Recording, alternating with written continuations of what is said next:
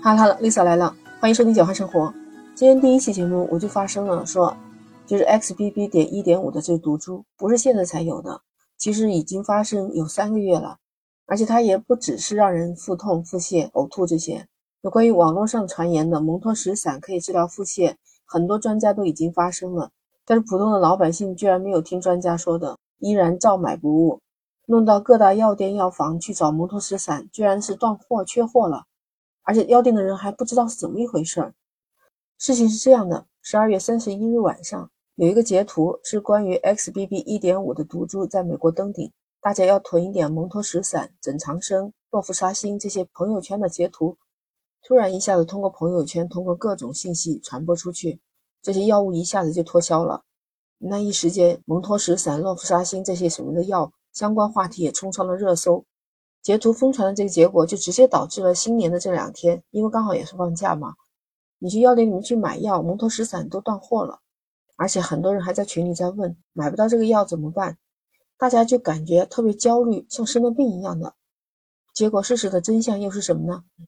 就有人专门研究了一下，抖音上发视频的人呢，他是截取了某一个人的那个朋友圈的留言。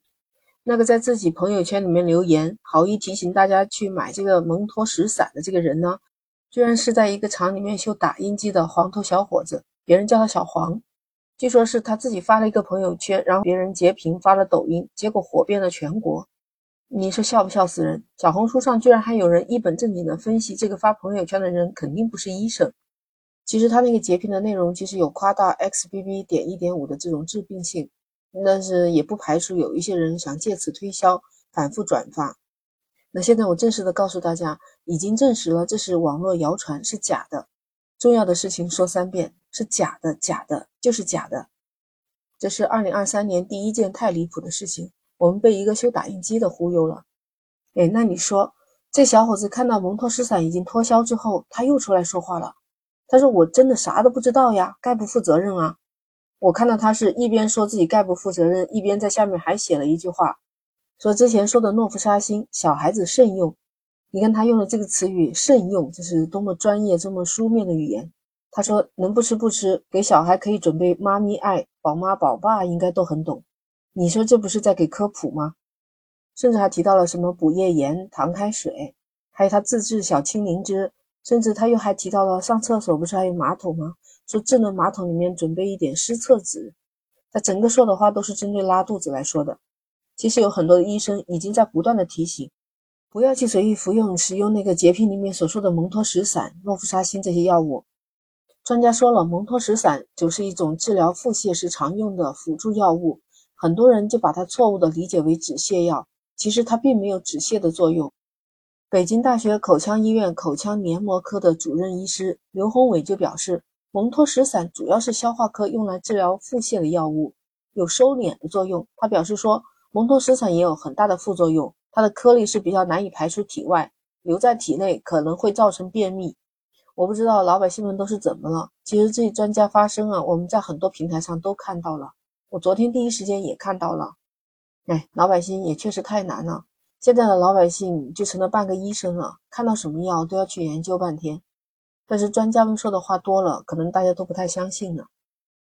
有人发圈说，当一个人扛起全家的用药时，也不管他是不是谣言了，先买了再说。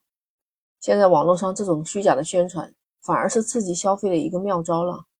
哎，买药算消费吗？我也不知道。而且我也不想去讽刺老百姓，因为我自己也是一个普通的老百姓，我做的也是自媒体的工作。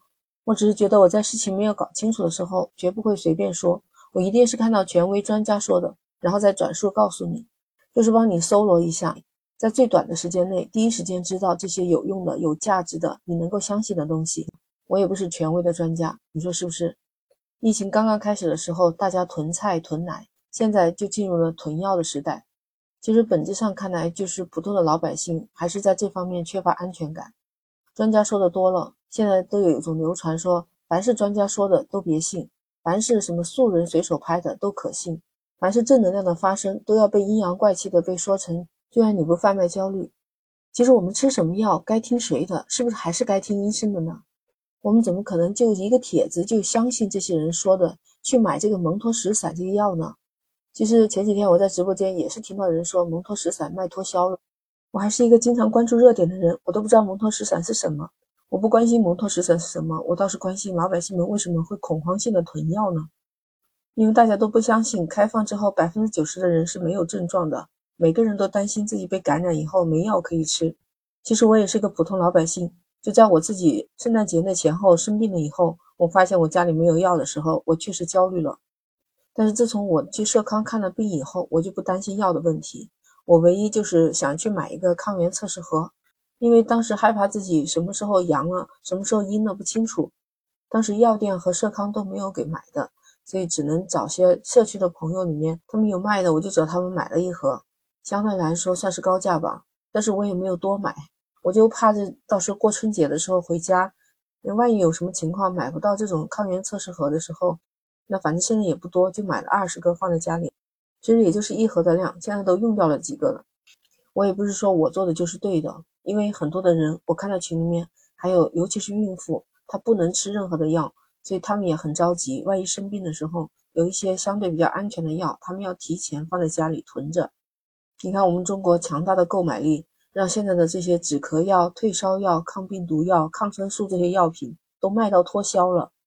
大家好像陷入到了一种一轮又一轮的迷茫、焦虑的这种混沌状态。心理学家也说过嘛，人有基本的安全需求，包括人身安全、生活稳定，还有免遭受痛苦、威胁、病痛、疾病。那看到自己身边或多或少出现了这些轻症或者是重症感染的人，那对疾病的担心也是正常的。多买一点药品备在家里，在心理上其实很大程度上是缓解人们的焦虑。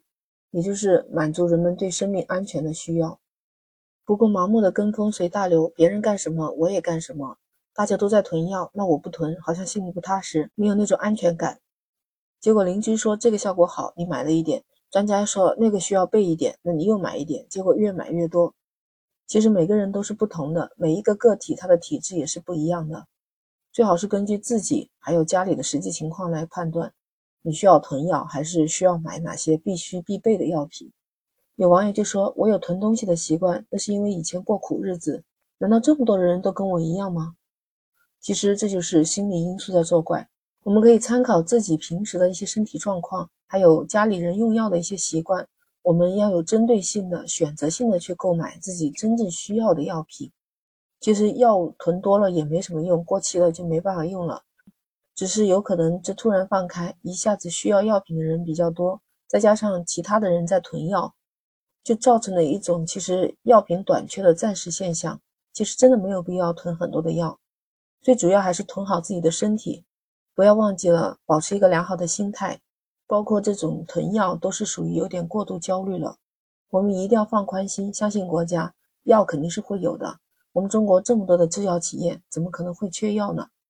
相信自己的社区，相信医院，在这样的时间段，最忌讳的就是病急了乱投医。